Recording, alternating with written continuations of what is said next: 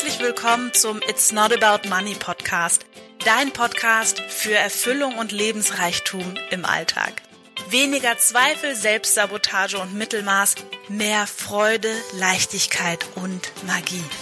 Ich bin Marie-Rose Karenko und das ist dein Podcast für Herz und Verstand, weil du insgeheim schon längst weißt, dass einfach mehr möglich ist. Lass uns gemeinsam die Welt verändern. Ich freue mich, dass du da bist.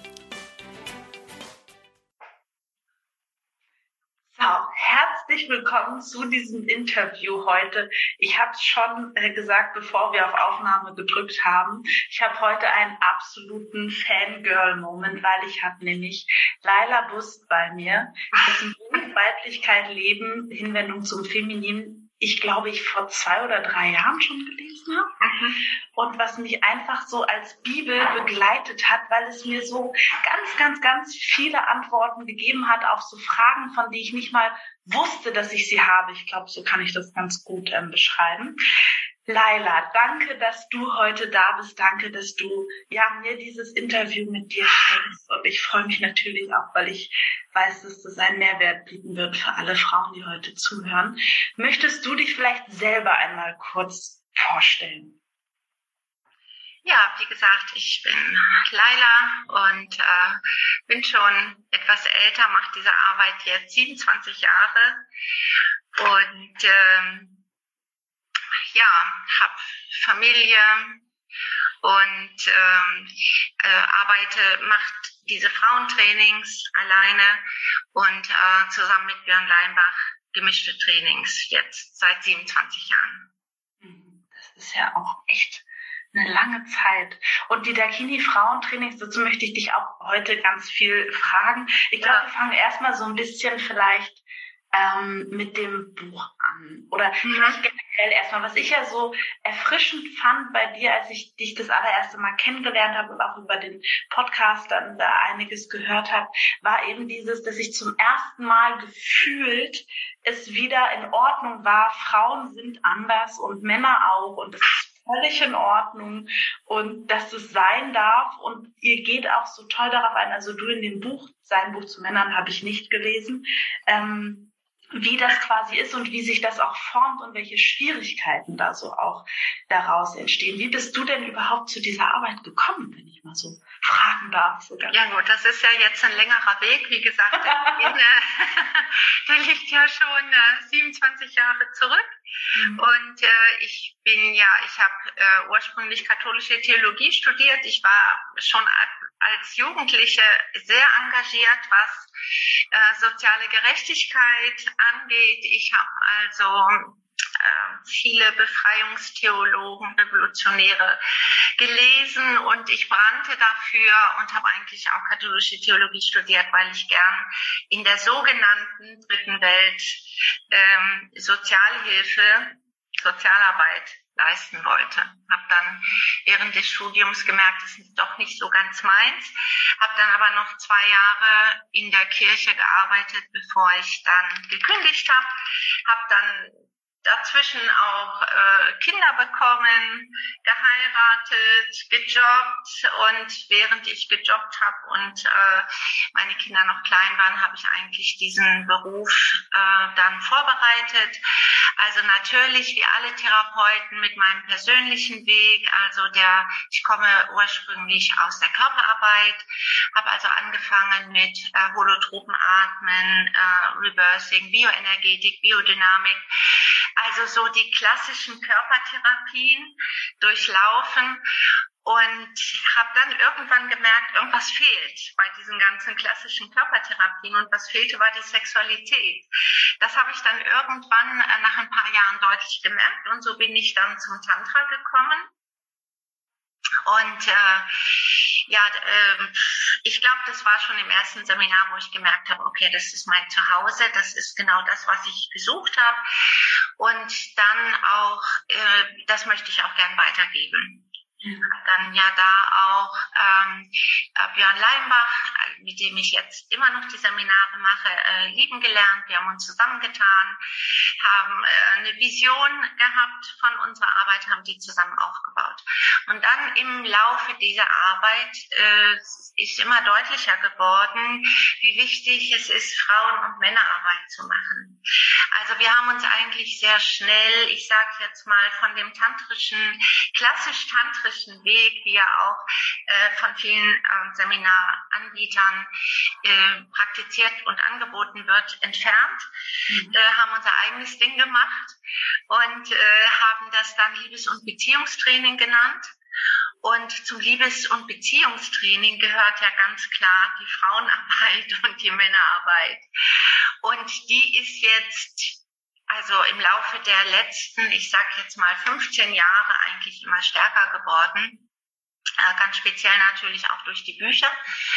Ähm, wir betrachten dies Männlichkeit leben und äh, Weiblichkeit leben sozusagen als Standardwerke, mhm. äh, was das Frausein und Mannsein angeht. Wir haben ja noch viele andere Bücher auch geschrieben, äh, vorher gemeinsam, hinterher noch und aber das ist sowas wie ein Standardwerk geworden. Ja, du hast selber also, gesagt, Bibel. Ich habe es so oft verschenkt. Ich habe es meiner Schwester geschenkt, ich habe es meiner ja. Mutter geschenkt. Ich, ich kann das nur unterstreichen, ja, absolut. Da sind auch so viele Übungen dabei und da werden auch so total schön alle wichtigen Beziehungen der Frau, also nicht zu sich selber, zum Vater, zur Mutter, das, das wird einfach auf eine Art und Weise aufgedröselt, die so verständlich ist. Ja, und man muss eben auch sagen, als wir die Bücher geschrieben haben, ich glaube, da haben wir schon zehn Jahre gearbeitet oder 15 sogar, ich weiß jetzt nicht genau. Ähm, und äh, auch mein Buch Weiblichkeit Leben, das ist erwachsen aus dem Frauentraining. Also auch die Themen, die sich dort wiederfinden, sind auch die Themen, die ich im Seminar, im Frauentraining behandle, sozusagen.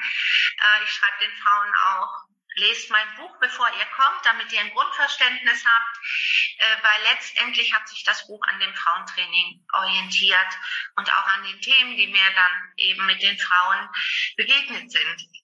Mhm. Ja. Was mit mir besonders in Resonanz gegangen ist, ist eigentlich schon der allererste Teil in dem Buch, wo es quasi um die Vermännlichung der Frau geht. Mhm. Und das ist das, was ich viel erlebe, bei mir selbst natürlich oder erlebt habe, ja. ähm, bevor ich das Bewusstsein hatte. Ich wollte als Kind auch immer lieber ein Junge sein mhm. und habe quasi, also das Frausein, das war für mich mit allen möglichen Adjektiven besetzt und da waren wenig positive drunter.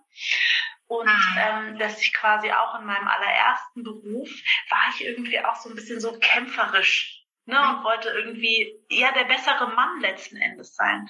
Und das ist das, wo für mich Emanzipation eine völlig falsche Richtung irgendwie genommen hat. Weil jetzt quasi die Frauen, die meisten oder viele Frauen, ich sage es einfach mal so, einfach alles hinkriegen wollen. Ne? Ich bin im Beruf super erfolgreich und ich mache die Kinder und ich mache alles und ich gebe den Ton an und so weiter. Und da fehlt dann aber was. Ja, ganz klar. Also ich sehe das äh, aktuell so, dass wir zwei Wellen der Emanzipation oder des Feminismus durchlaufen haben. Das, was ich in meinem Buch beschreibe und was du jetzt auch noch mal kurz äh, eingestielt hast, äh, ist das Thema, ich sag mal, der ersten Welle der Emanzipation oder besser gesagt noch äh, der Frauengleichberechtigung. Da ging es ja sehr stark in den 70er, 80er Jahren des letzten Jahrhunderts rum. Und äh, natürlich hat diese Frauenbewegung viel bewirkt, also wirklich eine äh, ökonomische Unabhängigkeit der Frau, ne? dass äh, die Frauen die gleichen Rechte äh, selbstverständlich äh, haben und genießen wie die Männer. Und ähm, diese Dinge, die sicherlich ganz wichtig waren und äh, ganz, ganz gut auch für die Frauen. Und Dabei jedoch auf diesem Weg dorthin haben sie das Frausein eben total negiert, total vergessen. Du hast eben gerade selbst gesagt, ähm, ich wollte eigentlich ein Junge sein und ich habe viele äh, Qualitäten, was Frausein angeht, eigentlich abgelehnt. Ja, das war, kann man sagen, durch die Reihe bei den Frauenrechtlerinnen, bei den Feministinnen der 70er, 80er, Jahre. Äh, später natürlich auch noch, aber ne, da ist der Grundstock gelegt von denen. Und äh, die, ja, die wollten einfach die besseren Männer sein. es war klar, sie können, äh, sie möchten gleichberechtigt auf der Bühne des öffentlichen Lebens, sei es in Politik, in Gesellschaft, im Beruf, äh, Seite an Seite mit dem Mann stehen und äh, sie haben äh, geahnt oder gewusst, sie müssen eigentlich besser sein als die Männer noch, damit das passiert. Ja. So, dazu kommt natürlich, dass diese Frauengeneration, die die Emanzipation eingeleitet hat, ja selber noch mit den alten Frauenbildern konfrontiert wurden in Form der Mutter, der Lehrerin, ja, und anderer weiblicher Menschen, die in ihrem Leben waren. Und die wurden natürlich total abgelehnt, weil die Frauen waren per se das unterdrückte Geschlecht. Also mit denen und alles, was die repräsentiert haben, auch die Werte, äh, die Qualitäten, hat man alles in einen Topf geworfen, sozusagen, und Deckel drauf und ab in den Keller, weg damit. Können wir nicht gebrauchen. So, und das hat dazu geführt, was du gesagt hast, äh, gerade, dass die Frau im Prinzip der bessere Mann wurde. Ähm, und jetzt ernten wir eigentlich die Früchte zum Beispiel auch, was das Mann-Frau-Verhältnis angeht, dass äh, die Männer insgesamt, das erlebe ich seit fünf bis zehn Jahren in den Seminaren, aber das ist, unsere Seminare sind ja immer wie so ein Kristallisationspunkt dessen, was auch in der Gesellschaft passiert. Das kriegen wir dann hautnah mit auch. Und das ist, äh, dass die Männer total schlecht abschneiden. Ja, dass, dass äh, die, die Verlierer sind, zunehmend, aber natürlich auch die Frauen. Äh, die Frauen auf eine Art auch, weil sie eben sich als Frau, sich in ihrer Weiblichkeit verloren haben, keinen Kontakt mehr dazu haben. Aber was noch viel schlimmer ist, das ist ja seit äh, 95 äh, der Frauenkonferenz, wo der Genderismus verkündet worden ist. Das hat das Ganze ja nochmal gedoppt. Denn mit dem Genderismus, was ja auch noch unter dem Deckmantel der Gleichstellung der Frau lief, geht es ja in Wirklichkeit auch nicht darum, dass egal was man für sexuelle Präferenzen hat, akzeptiert wird und gewertschätzt wird und eine gleiche Stellung hat. Nein, es geht darum, dass die Geschlechter an sich nihiliert werden. Mhm. So, und das ist praktisch wie nochmal eine zweite Runde, die diesen Verlust der Weiblichkeit, der weiblichen Identität ähm, verstärkt. Mhm. Denn was ich heute erlebe, speziell bei den jungen Frauen, ist, ähm, dass die gar keinen Bezug mehr haben. Weder zu sich als Frau noch zu ihrem Körper. Die wissen nicht, was, was soll das Weiblichkeit? Ja, in den Seminaren sagen die, was redest du denn eigentlich? Ja, äh, ich verstehe das nicht. Ja, die verstehen, also ich sag mal ältere Frauen, die noch andere Generationen mitbekommen haben, auch wenn sie die Vorbilder abgelehnt haben, ihre Mütter oder ja, ihre Tanten oder die Lehrerin und gesagt haben, boah, so will ich nie sein, haben sie aber immerhin doch auch noch andere Rollenbilder kennengelernt mhm. und wissen, ach, da gibt es doch noch irgendwas anderes. Ja? Und diese jungen Menschen heute, die sind völlig verloren. Ja. Ja, weil sie, also äh, für mich ist das ein Politikum, denn äh, damit wird jegliche Identität, geschlechtliche Identität als Frau oder Mann ausradiert mhm. und zerstört. Mhm. Mhm. Ja, und so haben wir im Prinzip gerade diese zwei Themen, die sich so ein bisschen überlappen. Wir haben noch das Thema, was du äh, angeschnitten hast und was ich im Buch ja sehr ausführlich darstelle. Ich meine, das ist 2000, äh, wann ist das geschrieben? Muss ich nachgucken, 2011 oder 13 oder sowas. Mhm. Ähm. Äh, das ist also schon äh, zehn Jahre her. Ja, zehn genau. Jahre ist es auf alle Fälle her. Ich habe die siebte Auflage von 21. Ja. Zwölf, genau. Ja, ne? Und das ist so, also, ja, wie gesagt, das war so, ist so die erste Welle, mit der haben wir natürlich immer noch zu tun. Mhm. Ganz klar, vor allen Dingen in Beziehung, in Partnerschaft.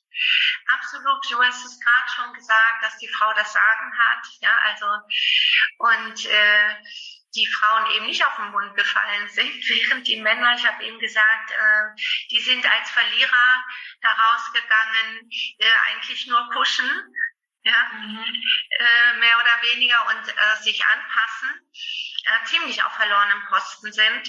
Und äh, jetzt haben wir aber, und das betrifft Männer als auch Frauen, in gleicher Weise wirklich die Zerstörung der geschlechtlichen Identität, was ich nochmal viel gravierender und schlimmer finde. Mhm. Ja, ich, äh, ich finde, Mode ist irgendwie für mich immer ein ganz gutes Beispiel für alles Mögliche. Und ich finde, an der Mode kann man zum ja. Beispiel auch sehr, sehr gut sehen, was jetzt halt gerade in ist das sind definitiv keine besonders weiblichen oder männlichen Schnitte oder wie auch immer. Ne? Daran ja. denken. Was würdest du denn jetzt, wenn wir eine Zuhörerin hätten? Ja, weil ich habe teilweise auch junge Zuhörerinnen, die vielleicht ja. auch sagt, ich weiß gar nicht, was die mit Weiblichkeit meint. Meint die Kuchen backen oder Gläser eindecken oder was, was reden die denn da? Die kann ja sein. Was würdest du dieser Person antworten? Ja, also äh, ich komme sofort da drauf, nur ich muss noch einen Schritt vorher äh, äh, gehen. Nämlich diese Fragen tauchen natürlich öfter auf, auch jetzt erst wieder. Äh, ich bin ja gestern gerade erst aus dem Seminar gekommen mhm. wieder und da waren eben auch junge Frauen, die mir diese Frage gestellt haben. Und da sehe ich eben auch, es ist eine Frage des Intellekts. Mhm. Ja, das sind intellektuelle Frauen, die kommen von der Uni oder auch von mir aus aus der Lehre. Aber trotzdem, wir sind alle intellektualisiert. Wir sagen. Und, und das ist ja spannend, weil das, das, das Weibliche ist ja gerade eben nicht der Intellekt, genau. sondern alles das andere. Ist der Punkt, das ist der Punkt. Ne?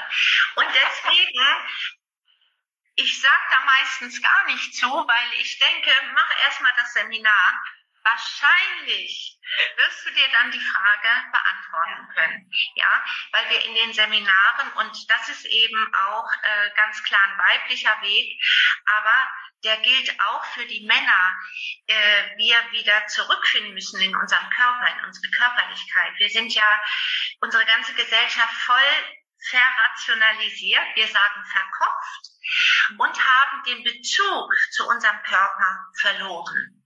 Das ist eigentlich, ich sage jetzt mal, äh, auch etwas, was vorher nur dem Mann gehörte, ja, der Mann, der zu dem die Ratio gehört und eben auch nicht das Körpergefühl, während die Frauen ja eigentlich äh, ganz stark körperliche Wesen sind. Ja, viel, viel stärker als der Mann natürlich, ich kann jetzt die indische Energielehre und alles Mögliche heranziehen, aber ich mache das am liebsten einfach daran deutlich, äh, wir sind viel stärker mit unserem Körper, mit dem Zyklus auch des Lebens verbunden und mit der Körperlichkeit. Ja. Wir Frauen menstruieren immer noch. Vielleicht gibt's das irgendwann nicht mehr, wenn das so weitergeht. Äh, aber aktuell menstruieren wir noch. Ja, wir haben die Fähigkeit, dadurch eben auch äh, Leben in unserem Körper, in unserem Bauch heranwachsen zu lassen und zu gebären. Das ist ja ein wahnsinns körperlicher Akt, sage ich jetzt mal. Mhm. Ja, so und da sind wir natürlich schon allein deswegen ganz anders äh, mit unserem Körper verbunden. Ja, äh, davon abgesehen äh, ist es, wie gesagt, auch so, dass ähm, wir auch, äh, ich sag mal, mit dem Element Erde mehr verbunden sind, mit der Natur mehr verbunden sind. Ähm, dadurch auch mit unserem Körper. Es lässt sich darüber streiten, inwieweit das die Schönheitsindustrie beeinflusst hat. Also was war zuerst? Ja, das Bedürfnis der Frau, sich schön zu machen, äh, sich äh, schön anzuziehen, sich zu schminken, einfach äh, ihr Dasein über Schminke, Kleidung und, und, und noch zu verstärken und noch mehr äh, in Augenschein zu bringen? Oder war das war zuerst die Schönheitsindustrie? Ich glaube nicht. Ich glaube, es war umgekehrt. Also danach sind wir viel mehr körperliche Wesen. Und äh, das Brutale ist eben, dass das ist natürlich auch eine Folge dessen, äh, äh, worüber wir anfangs gesprochen haben, der Vermännlichung der Frau, ja, dass sie eben auch das Körperliche ablehnt. Die Folge davon ist ja auch äh, ein Rückgang von Geburten, hat natürlich auch viele andere Faktoren, Berufswahl, Karriere und, und, und, äh, dass Frauen sich eher dafür entscheiden, als Kinder zu bekommen und irgendwann ist es zu spät. Ähm, äh, und ähm, ja, äh, das ist natürlich schon eine Folge dessen, dass die Frau die Attitüden des Mannes und die Charakteristika des Mannes übernommen hat und äh, da einfach ganz essentielle Dinge verloren hat. Mhm. Ja. Und äh, wir treiben zwar Sport in unserer Gesellschaft, wir haben Körperkult, in unserer Gesellschaft, wenn wir an die ganzen Fitnessstudios denken, mhm. äh, Sauna, äh, nirgends ist das so ausgeprägt wie in Deutschland, aber letztendlich auf die Bevölkerung prozentual sind es immer noch wenige, die das betreiben. Aber es geht eigentlich immer nur um das Funktionale des Körpers. Mhm. Also es muss nicht unbedingt eine Verbindung mit dem Körperlichen stattfinden. Mhm. Ich, ähm, ja, finde ich toll, was du, was du sagst, resoniert mit mir auf unterschiedlichsten Ebenen.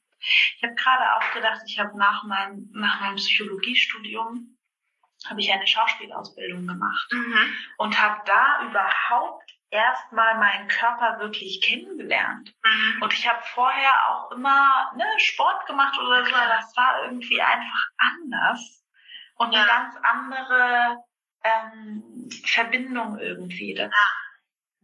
Ja. ja. Ähm, wie ist das jetzt? Sind wir da ja irgendwie einmal so, einmal so drumherum gegangen? ähm, könnt ihr Stunden und Tage lang Fragen stellen. Ähm, jetzt, ne, irgendwie, also das ist das, was ich auch irgendwie immer denke, wenn ich mit Frauen Coaching habe, dass quasi über den Verstand das Thema zu erschließen ist irgendwie, also ich würde mal sagen, Richtung unmöglich, weil es etwas ist, was gefühlt werden darf. Es ist auf jeden Fall etwas sehr Sinnliches, also irgendwie durch alle fünf Sinne. Ähm, und ich glaube auch, dass es etwas ist, was quasi, also unsere Gesellschaft ist für mich etwas, was gar nicht so aufgebaut ist, dass jeder sein eigenes wirklich finden soll. Also mhm. jemand, der quasi im Außen in diesem System drinne ist, das ist schon irgendwie, also da sind schon sehr viele Störfaktoren. Absolut. Also das. Äh Absolut. Ja, das, was du gerade angesprochen hast, die Sinne, Sinne kommt ja von Sinnhaftigkeit und Sinnlichkeit. Mhm. Ja, und es ist äh, im Prinzip essentiell gehört das zu unserem Menschsein dazu. Denn wenn wir ein neugeborenes äh, Lebewesen äh, sehen, das lebt erst einmal nur aus den Sinnen heraus. Ja, der Verstand ist ja noch gar nicht entwickelt. Der wird ja erst ganz allmählich mit drei Jahren, also ach Quatsch, dann fangen die Kinder an zu sprechen, na, mit zwei fangen die an zu plappern. Also zwei bis drei Jahren wird der ausgeprägt, auch mit der Wortbildung, mit dem Sprechen, mit den Begrifflichkeiten und so weiter und so fort. Und am Anfang ist so ein Wesen ein reines Energiebündel. Also es besteht aus Körper, Energie und Sinnen. Ja, auch die Sinne entwickeln sich nach und nach noch in den ersten Lebenswochen, aber schon ähm, so. Und äh, Sinnhaftigkeit oder das Leben aus den Sinnen ermöglicht ja erst die Sinnlichkeit. Mhm. Ja, so das ist zum Beispiel etwas ganz äh, eine Basisübung in all unseren Seminaren. Äh, diese Sinnlichkeit sich wieder zu entwickeln über die Sinne, also wieder lernen zu lauschen, zu schmecken, zu riechen und natürlich zu fühlen. Die Haut ist unser größtes Sinnesorgan. Gleichzeitig führt mich das absolut in meinen Körper, in die Verbindung mit meinem Körper. Und es schaltet auch, ich sag mal, den Verstand aus. Mhm. Ja, so. Und wenn man äh, diesen Weg geht, kommt man also mehr und mehr in die Körperlichkeit. Und wie gesagt, am Ende des Seminars hatte sich die Frage von der jungen Frau geklärt, weil sie es erfahren hat. Ja, mhm. ich kann es nur erfahren. Und deswegen ist auch das Frauentraining, wie auch alle anderen Seminare, äh, wir schaffen eine Erfahrungswelt, eine Erlebniswelt. Ja, natürlich mit den Büchern, mit den Podcasts gibt es auch kleinere Vorträge, wo wir die Dinge schon für den Kopf, für den Verstand irgendwie auch zugänglich machen wollen. Aber letztendlich geht alles über die Erfahrung. Ja, genau wie du gesagt hast, auch der Bezug zum eigenen Körper geht über die Erfahrung, über das Tanzen, über die Bewegung, über das sich ausdrücken mit der Stimme, äh, ja, über diese Dinge und nicht über den Intellekt. Das funktioniert nicht. Ja. ja. Und dennoch ist ja quasi, ähm, also Mann und Frau so gegensätzlich sie ja eigentlich sind. Ich sag mal bewusst eigentlich, weil ähm, ich finde, es wird irgendwie häufig so getan, als wäre dem nicht so. Nee. Genau. Ähm, die, an sich ist es ein sehr schönes Komplementär, sage ich jetzt mal. Ja. Ähm, wie lebst du das oder sage ich mal, ähm, empfiehlst du das zu leben für Mann und Frau? Ich bin auch so, das, das Konstrukt Ehe finde ich zum Beispiel total schwierig. Also ich weiß ich bin da irgendwie, ich finde, das hat was mit Besitz und finanzieller Absicherung zu tun. Für, für mich jetzt, Marie. Ähm, und ich weiß nicht, ich hätte da irgendwie gern deine Meinung dazu. Ja, also äh, komplementär äh, Mann und Frau sein hat ja erstmal gar nichts mit Ehe zu tun. Ne? Zwei Fragen. Aber natürlich mit Beziehung. Mhm. Ja, also ich sag mal, früher gab es so ein Sprichwort, ähm, auf eine Art abartig natürlich, äh, weil völlig konträr zu jeder Emanzipation, nämlich auf jeden Topf passt ein Decken. Oder die ursprüngliche Idee, Mann und Frau ergänzen sich. Ja, das ist natürlich, ist auch nicht unser Ansatz. Natürlich mhm. sollen wir äh, alles in uns entwickeln, was möglich ist. Mhm. Ja, wir sprechen von männlichen Qualitäten, äh, weiblichen Qualitäten, von weiblicher Energie und männlicher Energie. Äh, wir sprechen auch davon, dass ich als Frau beides in mir entwickle. Ich habe beides in mir. Ja, weibliche und männliche Energie. Alle weibliche und männliche Qualitäten. Aber bestenfalls haben wir Frauen mehr weibliche Energie mhm. und äh, die Männer mehr männliche. So, das bedeutet konkret tatsächlich, ähm, wie es in den ganzen Schöpfungsmythen dargestellt wird, sind Mann und Frau füreinander gemacht. Damit sage ich nicht, das jetzt will ich jetzt nicht auch andere sexuelle Präferenzen ausschließen. Ja, ich gehe jetzt nur mal ähm, von dem Ursprung aus. Wir haben das auch, ähm, wir haben das energetisch, wir haben das physiognomisch ja, äh, dass äh, ich sag jetzt mal die männlichen Genitalien äh, so sind, bei dem Mann kommt was raus. Energetisch gesehen sagen wir, das ist der positive Pol beim Mann, die, der Sex, die Sexualität. Bei der Frau, die Vagina geht nach innen. Ich beschreibe das ja auch in meinem Buch. Mhm. Äh, das heißt, das impliziert die Empfänglichkeit, das Aufnehmen, das sich öffnen, äh, das in sich ja, hineinnehmen und die Empfänglichkeit. Und äh, das ist die energetische Entsprechung zu der körperlichen. Oben ist es genau umgekehrt. Da kommt bei uns Frauen was raus, nämlich der Busen, die Brüste, das ist unser positiver Pol. Und die Männer sind flachbrüstig, da ist nichts, das ist der negative, energetisch gesehen. Das hat nichts mit Bewertung zu tun, sondern einfach plus minus positiver, negativer Pol, die ziehen sich an. Die schaffen erst die Anziehung. Wir haben das ja auch in der Natur ja, Nord- und Südpol, die Gezeiten, die dadurch ausgelöst werden und, und, und. So, und von daher ergänzt sich das auch körperlich, auch energetisch, ja. Ähm, Im Übrigen ist es so, dass wir sagen, dort, wo wir positiv äh, sind, sind wir stark. Also wir Frauen sind stark am Herzen, wir sind stark in der Kommunikation, in der Liebe und zu verbinden miteinander können Männer nicht so gut. Ähm, und äh, die Männer haben ähm, besseren Zugang zu ihrem Sex als wir Frauen. Ja, das ist ein anderes wichtiges Thema, auch im Frauentraining, nämlich weibliche Sexualität. Viele Frauen hören zum ersten Mal äh, entweder in meinem Buch oder im Training davon, dass es eine weibliche Sexualität und männliche gibt, ja, weil alle Sexualforscher und eigentlich mehr oder weniger äh, sagen, es gibt eine Sexualität, die ist bei Mann und Frau gleich.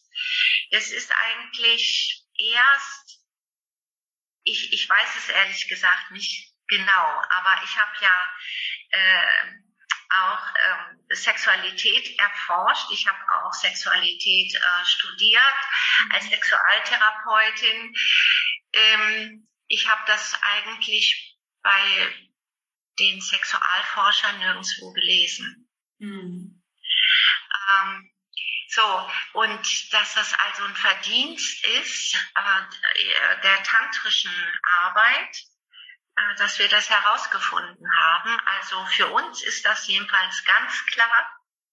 Mhm. Äh, wir sind aber auch die Einzigen, die mit dieser Polarität arbeiten. Mhm. Ähm, dass äh, ja, für uns ist das ziemlich klar, dass es diese Polarität gibt und dass es eben eine männliche und weibliche Sexualität auch gibt. Ja. Ja, und Frauen haben sich mehr oder weniger komplett der männlichen Sexualität angepasst. Das ist bis heute so. Mhm. Auch wenn Frauen jetzt äh, gelernt haben, auch schon eher zu masturbieren, ja, äh, wenn, äh, sich selbst zu befriedigen. Trotzdem äh, sind die also fast alle Frauen tendenziell äh, angepasst an die männliche Sexualität. Mhm. Mhm. Ja? Und es ist ein ganz großes Thema und nimmt auch ganz viel Platz ein, auch in meinem Training, äh, dass Frauen ihre eigene Sexualität finden. Ja. Ja. Ja, und damit verändert sich alles. Du hast ja gefragt, wie lebst du das oder wie sollte man das leben? Das ergibt sich eigentlich aus dem, was man lernt, entwickelt, entfaltet, erfährt. Ja. ja. Und das ist natürlich auch, ne, war jetzt auch wieder von mir so eine super spannende Frage nach quasi ne, Schritten einer irgendwas, Richtlinie oder wie auch immer. Und es ist natürlich auch wieder so eine intellektrationelle Frage. Ne, ja, auch immer, gibt, es gibt ja schon Schritte darauf hin, mhm. ganz klar. Äh, das fängt erstmal damit an, mit der Selbsterforschung. Also, dass Frauen ihren Körper, nicht nur ihren Körper kennenlernen, was du ja auch schon beschrieben hast, wie du es in deiner äh, Schauspielausbildung mhm. gelernt hast, sondern eben auch ihre Genitalien. Ja?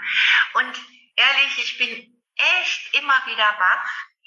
Junge Mädchen, Kinder eigentlich noch in meinen Augen, mit elf Jahren, die können sich ja schon jedes Porno auf ihrem Smartphone runterziehen mhm. oder sie kriegen es von irgendwelchen Jungs äh, zugeschickt. Mhm. So, das heißt, die werden äh, eigentlich mit nackten äh, Körpern und Sexualität konfrontiert in einem Alter, wo sie eigentlich noch gar nicht reif oder offen dafür sind, mhm. meiner Meinung nach. Und haben aber selber ihre Genitalien noch niemals sich angeschaut. Mhm. Noch niemals selbst erforscht. Ja, und also viele, viele Frauen, egal wie alt die sind, die ins Training kommen, also ich würde mal sagen, die Mehrheit, äh, die kennen sich gar nicht wirklich, mhm. die kennen gar nicht wirklich ihre Genitalien. Die wissen auch nicht, was wofür zuständig ist. Ja, natürlich ja. wissen sie, da gibt's die Klitoris, da stimuliere ich mich dran, da kriege ich leichten Orgasmus, das wissen so gut wie alle Frauen. Aber dann hört's fast schon auf. Ja. Ja.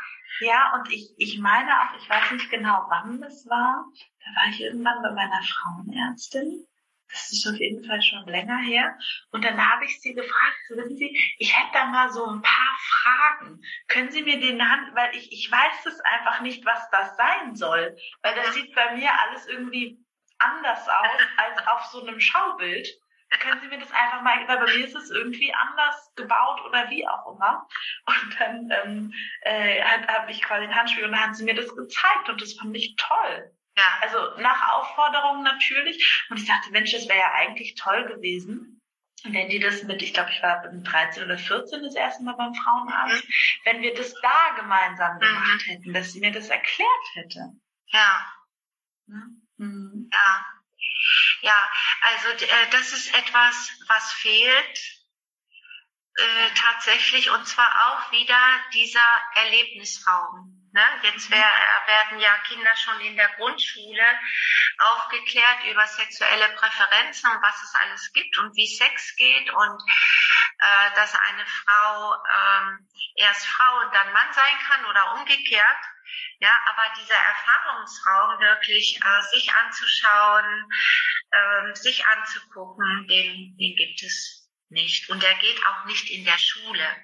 Definitiv ja. nicht. Ja. ja, der geht nur in einem außerschulischen und außerstaatlichen, privaten Gefüge, sage ich jetzt mal, ja, wo, wo Kinder daran geführt werden können, ne? Oder Jugendliche, ja. besser gesagt, ne? Ja. Mhm. Okay, finde ich, finde ich gut.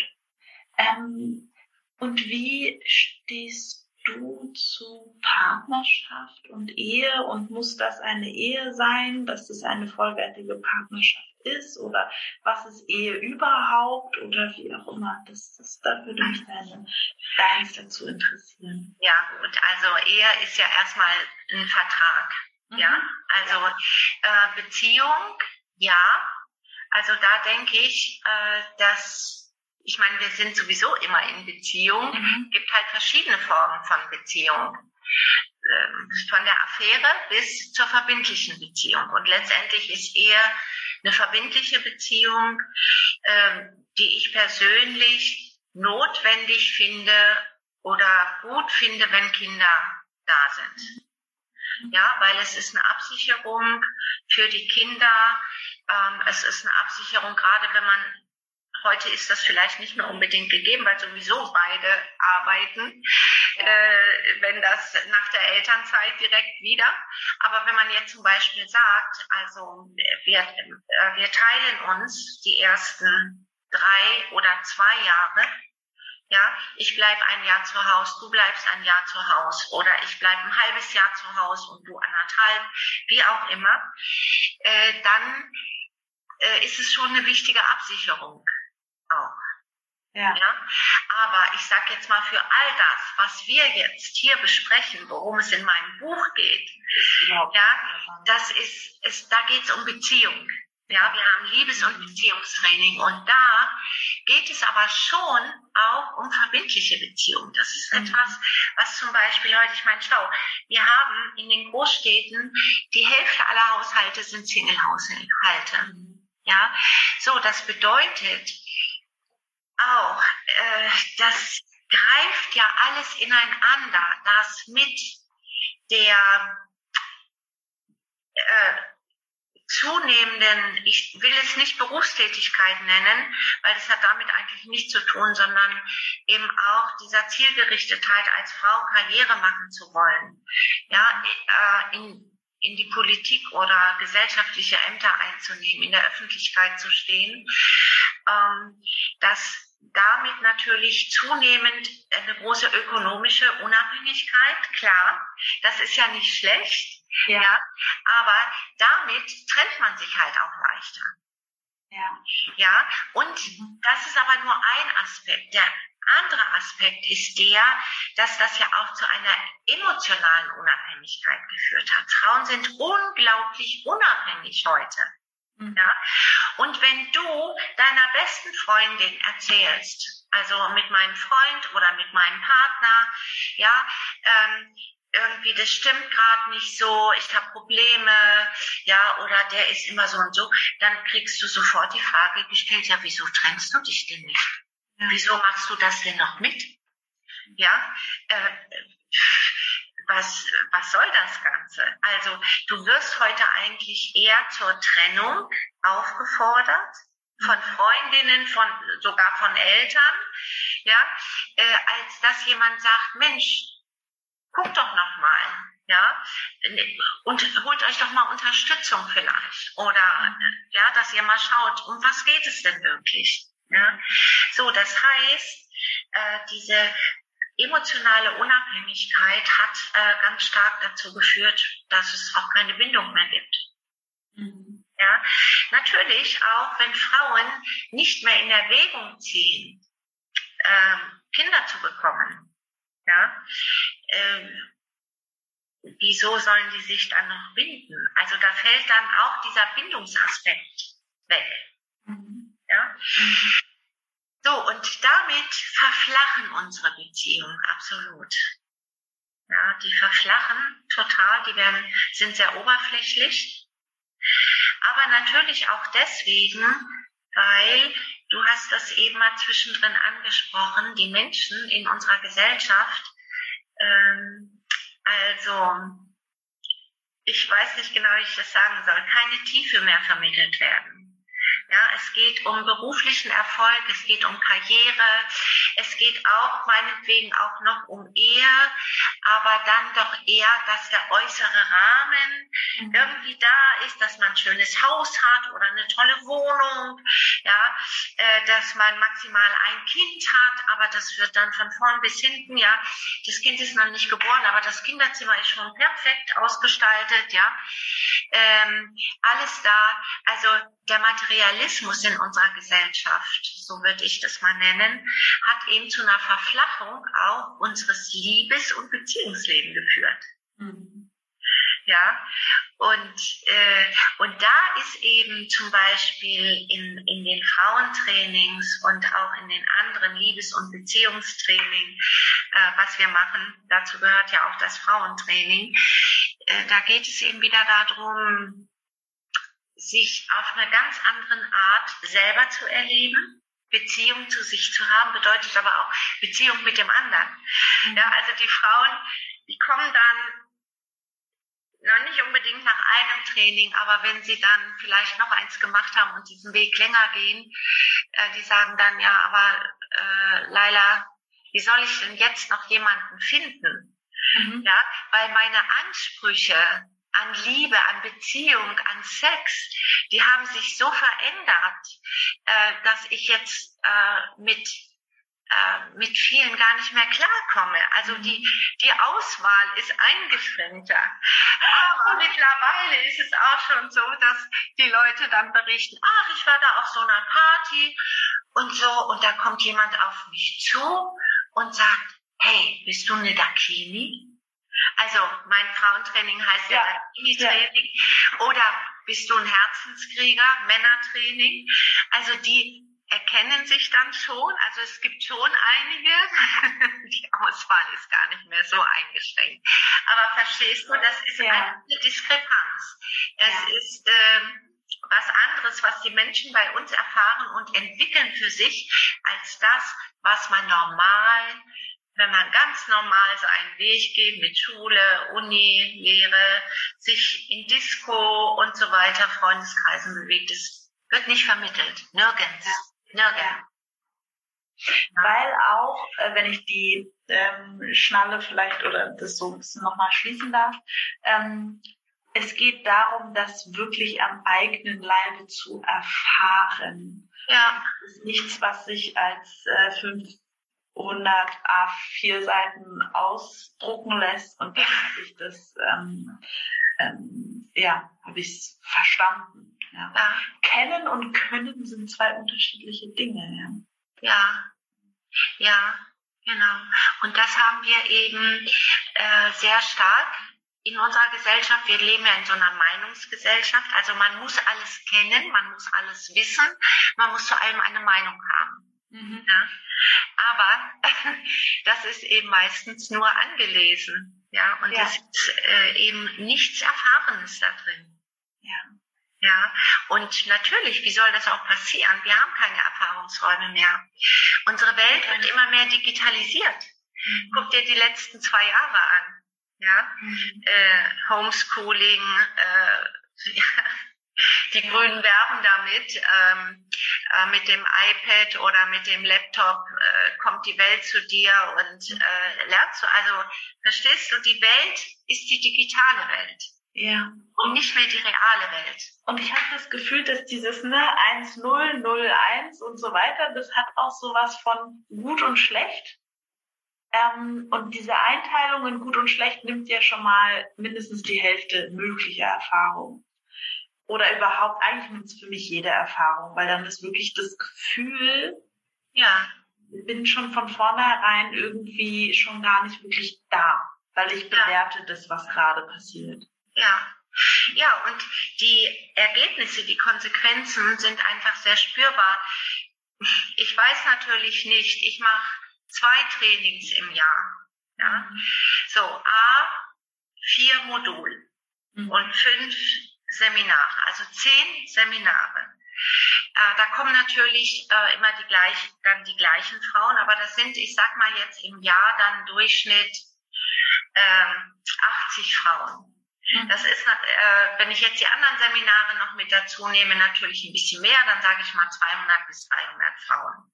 Mhm. Ich kann natürlich nicht sagen, äh, dass das der gesellschaftliche Durchschnitt ist oder dass, ja, dass das äh, die Mehrheit ist. Trotzdem glaube ich, dass das repräsentativ ist, mhm. dass die Davon, die zu uns kommen, also dass die Frauen, die nicht kommen, trotzdem ähnliche Probleme oder Themen haben. Ja, das will ich damit sagen. Mhm. Na? So. Und äh, unser Ansinnen ist es, besonders jetzt nach ähm, äh, zwei Jahren äh, Pandemie und was sich da auch politisch und gesellschaftlich entwickelt hat, äh, Erlebniswelten zu schaffen, Erlebnisräume zu schaffen für die Menschen. Ja, weil Begegnung kaum noch stattfindet, weil wirkliche Begegnung nicht mehr stattfindet oder nur noch ganz eingeschränkt und äh, Körperlichkeit findet nicht mehr statt durch die ganze Digitalisierung. Äh, besteht auch gar keine Notwendigkeit. Gut, sexuelle Bedürfnisse gibt es immer, aber die kann man auch am Computer befriedigen. Mhm. Äh, zunehmend. Wird auch gemacht, zunehmend. Mhm. Ja, so, und auch das sind alles Dinge, wo sich der Mensch und auch die Frauen äh, ihrem Körper entfremden, keinen Zugang mehr haben und dann natürlich auch nicht wissen, wie kann ich denn eine schöne Sexualität leben? Mhm. Eine erfüllende Sexualität. Mhm. Dann ist es auch kein Wunder, wenn man nach drei Jahren wieder auseinandergeht, weil der Sex nicht mehr das ist. Wenn die Hormone absinken, absinken ja, und wenn äh, vielleicht äh, der Alltag mehr Einzug hält und, mhm. und so weiter und so fort, dann äh, ja, wieso soll ich dann noch mit denjenigen zusammen sein? Ja, das andere ist ja, also das Neue ist ja sowieso aufregend und einfach. Genau, genau. Da spielen die Hormone mit. Dann macht es mir auch macht es mir leicht, Sex zu haben. Dann ist das Verlangen da, dann ist die Erotik da, die Anziehung da. So, die verflacht oder verflüchtigt sich auch, je länger und je intimer äh, man zusammenlebt, äh, speziell wenn dann noch Kinder da sind oder andere herausfordernde Gegebenheiten im Alltag. So, und es gibt kein Wissen, obwohl es ja schon in der Psychologie genug darüber auch geschrieben wurde von, äh, von Paartherapeuten und so weiter. Ja, durchaus auch viele Ratschläge, auch gute Bücher. Äh, was kann man tun, damit das nicht passiert? Aber trotzdem wissen das ja doch relativ wenige Menschen. Ja. Und Wissen ist nicht gleich Können. Ja. Umsetzen können. Ja. Ich finde, das Englische schenkt ein ganz gutes Wort dafür, Embodiment. Aha. Also das wirklich zu verkörpern. Ich, so das deutsche Verkörpern ist ja irgendwie, kann auch künstlich sein. Und ich meine wirklich eher dieses in mir aufgenommen haben, in meine Fasern. ja. Das, Ja. Ja. Ja, ich sage zum Beispiel gern äh, im Frauentraining den Körper bewohnen. ah, ja, auch. Ja, also nicht äh, zu sagen, ach, ich finde meinen Körper gut, dann ist das ja immer eine distanzierte Betrachtungsweise vor dem Spiegel, ne? Vielleicht weil ich, Mhm. weil ich gerade so die ähm, Körpermaße, die gerade in sind, auch habe, ne? Und äh, so, aber Körper bewohnen ist eben ein anderes Wort für Verkörperung. Ja, ich verkörpere das, was in mir ist, ne? Mhm. Ja, oder umgekehrt, ich bewohne meinen Körper, also ich fühle mich von innen her. Ja. Ja, Ja, und ich bin zum Beispiel auch, ähm, ich, ich habe das, äh, sag das immer ganz gerne, die, die zuhören, wissen das schon. Der Körper redet auch mit uns. Ich finde auch, also ich kann meinem Körper Fragen stellen, der antwortet mir Ja. auch. Ja, Und ähm, es gibt sowas auch wie so ein, ich will es nicht innerer Kompass nennen und ich finde, das passt vielleicht ganz gut. Wenn ich meinem Körper Ja-Nein-Fragen stelle, dann antwortet. Also der macht so mhm oder mhm. Und das finde ich, ähm, ich glaube, wenn, wenn noch mehr Menschen, unabhängig jetzt von Frau oder Mann oder wer auch immer, damit angebunden wären, dann hätten wir in meiner Welt eine andere Gesellschaft. Und ich glaube, ich bin jetzt mal ein bisschen ketzerisch an der Stelle, dass das nicht so ähm, gewollt ist. Weil in sich verbundene Menschen, die wären, die sind nicht so leicht lenkbar, die Genau. handeln anders, die Genau. haben andere Werte, ähm, ne, die, die leben einfach anders. ja. Das hat schon Wilhelm Reich gesagt, der Begründer der äh, Körperpsychotherapie, wenn man so will, Schüler von Freud. Und der ist dafür als erstes aus der Freudschen analytischen Schule rausgeschmissen worden und später ins Gefängnis gewandert. Das war während des Faschismus. Ja, so, weil er sagte, Menschen, die mit sich verbunden sind, mit ihrer Sexualität, Mhm. Sexualität frei leben, Mhm. sich selbst, selbstbestimmt leben, ja, die lassen sich von niemandem etwas sagen. Ja, Ja, und kein Staat dieser Welt möchte solche Menschen. möchte solche Kein Staat dieser Welt. Und begünstigt wird das Ganze natürlich, dass wir keine Spiritualität mehr haben. Mhm. Ja, durch den Materialismus, Mhm. äh, der ja, ich sag jetzt mal, die letzten zehn Jahre äh, praktisch unsere ganze Gesellschaft, alle Menschen durchseucht hat sozusagen. Ja, ähm, ich zähle da jetzt mal nicht die klassischen Kirchen zu, weil die sind ja auch sehr angepasst und die sind zwar immer noch Träger einer Spiritualität, aber ja doch meistens so auch verflacht und veräußerlicht Mhm. ja, ähm, und die sind natürlich auch an ihrer Macht interessiert und nicht Ja, an und- Selbstdenkende. Quasi so, dass Kirche Kirche und, und Religion für mich fördern die auch nicht. Ähm, ne, also ich war, ähm, bin, bin äh, römisch-katholisch getauft und auch erzogen und bin dann aber aus der Kirche an sich ausgetreten, weil ich nicht das Gefühl hatte, dass Kirche an sich meine Verbindung nach oben stärkt, sondern meine Verbindung zum Pfarrer und zur Gemeinde. Ja, Und es war für mich irgendwie nicht mehr so stimmig. ja, ja, ja. Also Spiritualität äh, an sich ist ja immer Mystik und das heißt immer auch Erfahrung. Hm, Ja, Stimmt. Und die Kirche lehrt Moral, lehrt Ethik, lehrt Mhm. Gesetze und Normen, aber keine Mystik. Die Mystiker sind ja von den Kirchen ausgerottet worden. Ja, Mhm. auch von den, ähm, von der katholischen Kirche. Ja, obwohl die einige Mystiker hatte. Ne? Aber wir haben zum Beispiel diesen mystischen Erfahrungsansatz in der Anthroposophie, wir haben den im Schamanismus, wir haben den natürlich im Tantra ganz, ganz groß. Mhm. Ja, und also es gibt Spirit, äh, spirituelle Traditionen, die praktisch die Spiritualität als Erfahrung ja, ähm, lehren auch und weitergeben. Und ich sage dir, mein Buch, was mich am meisten beeindruckt hat, das gibt's heute nicht mehr. Das war von Alexander Lone, das ist der Begründer der Bioenergetik. Der mhm. hat ein Buch geschrieben, das hieß Die Spiritualität des Körpers. Mhm. Und das hat meine Erfahrung wiedergespiegelt. Verstehst du? Ich habe angefangen, Körperarbeit zu machen, jahrelang.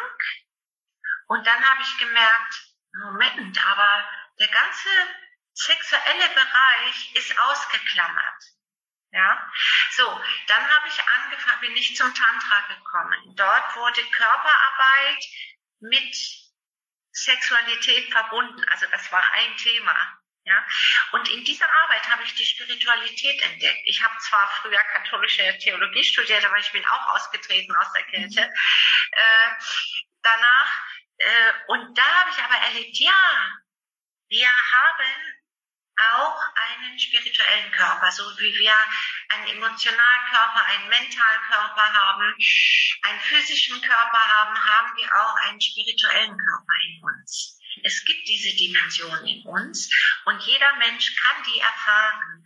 Und letztendlich verstärkt, wenn ich Zugang auch zu diesem spirituellen, ich, ich spreche eigentlich lieber von Essenz, äh, ja, also diesem essentiellen Teil in uns, der verstärkt wiederum all meine anderen Körper, der verstärkt äh, meinen Bezug zu meinem physischen Körper, zu meinen Gefühlen, zu meinen Emotionen, äh, zu meinem Geist. Ja, also das ist ganz spannend. Und äh, dieser, äh, diese Spiritualität ist aber ausgemerzt in unserer Gesellschaft. Ja, äh, wir haben eine rein materialistische Gesellschaft und es gibt nur noch kleine Oasen wie die Anthroposophie, wie das Tantra, wie den Schamanismus. Ich kenne jetzt nicht alle. Es gibt sicherlich ja. noch andere. Äh, Yoga ist ja wieder sehr im Kommen, auch bei jungen Menschen. Äh, vielleicht ist das auch die Suche nach Spiritualität mhm. äh, und Körperlichkeit, beides, wobei für mich Yoga da äh, das nicht in der Weise leisten kann, wie das wir zum Beispiel können im Tantra oder in anderen äh, Disziplinen. Aber egal, das ist ein anderes Thema. Und ja, äh, ja und also beim Yoga finde ich jetzt auch spannend, weil ich da ähm, eine Person vor ein paar Wochen, Monaten auf die aufmerksam geworden bin, die quasi auch sagt, Yoga ist äh, von Männern eher für den männlichen Körper gemacht worden hat sie gesagt. Und sie hat es sich zur Aufgabe gemacht, Dinge zu entwickeln, die den weiblichen Körper unterstützen. Ja. Und das fand ich ganz spannend, ja. Ähm, weil es hat irgendwie in mir resoniert, dass ich dachte, ja, ja, das macht irgendwie, macht irgendwie Sinn, dass sie das so Auf alle Fälle.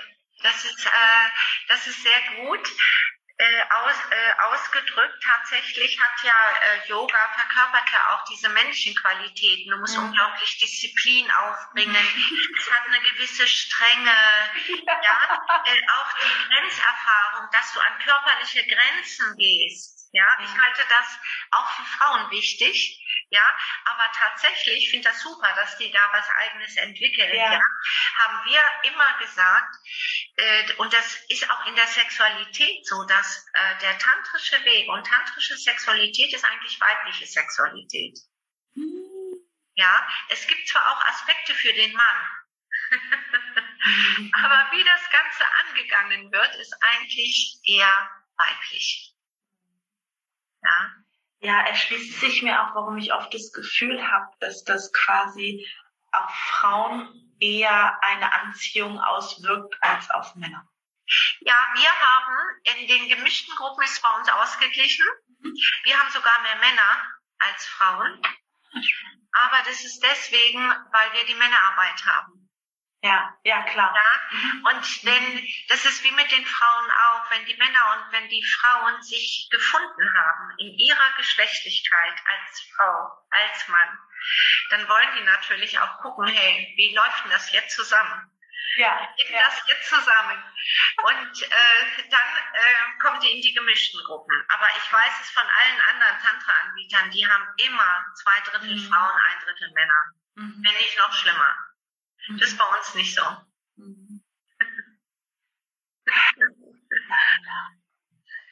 Also, ich, ich glaube, ich möchte vielleicht mit so einer letzten Frage ähm, mhm. ein bisschen abrunden. Mhm. Wenn du zu allen Frauen auf einmal sprechen könntest, weil die alle den Podcast hören, was würdest du denen sagen? Ich würde denen sagen, dass Frau sein unglaublich schön ist, mhm. dass es unglaublich erfüllend ist und schön ist, wenn man sich als Frau ganz gefunden hat. Das heißt, in dem eigenen Körper zu Hause ist, in der eigenen Sexualität und damit spielen kann. Mit dem Mann. Ja? Und egal, ob das ein Mann ist, ob das der Mann ist, der Lebenspartner oder ob das abwechselnd ist, egal. Es geht darum, das in Kontakt mit dem Mann auch zu erleben. Erstmal für sich und dann in Kontakt mit dem Mann. Und es ist, ja, es ist einfach nur Freude. Es ist einfach schön. Es ist Freiheit, befreiend und ja, macht einfach Spaß. Es bereichert das Leben. Das kann ich jetzt schon gar nicht mehr aus meiner eigenen Perspektive sagen, weil das ist also lange her, seit ich den Weg gehe. Das ist für mich einfach so vieles, so selbstverständlich. Aber das ist eben auch das, was ich von den Frauen höre, die, ja. die ganz neu diesen Weg gehen, für sich entdecken und so. Ne? Ja.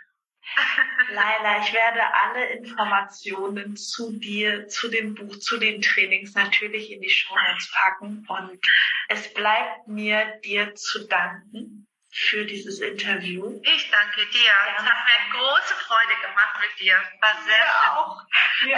Und natürlich, ich meine, ich werde ja, das, das ist ja nur Audio. Wenn ihr sehen könntet, wie Laila strahlt, weil es vermittelt sich ja auch über die Stimme. Nur, ähm, ja, ich konnte gar nicht weggucken. Aber du auch. Also ihr Lieben, danke fürs Zuhören. Wenn ihr Laila schreiben wollt, mir schreiben wollt, noch Fragen habt, meldet euch gerne. Wie gesagt, die Infos sind alle in den Show Notes. Und vielen Dank fürs Dabeisein. Bis bald. Tschüss. Ich danke, dass ich dabei sein durfte. Danke. Tschüss.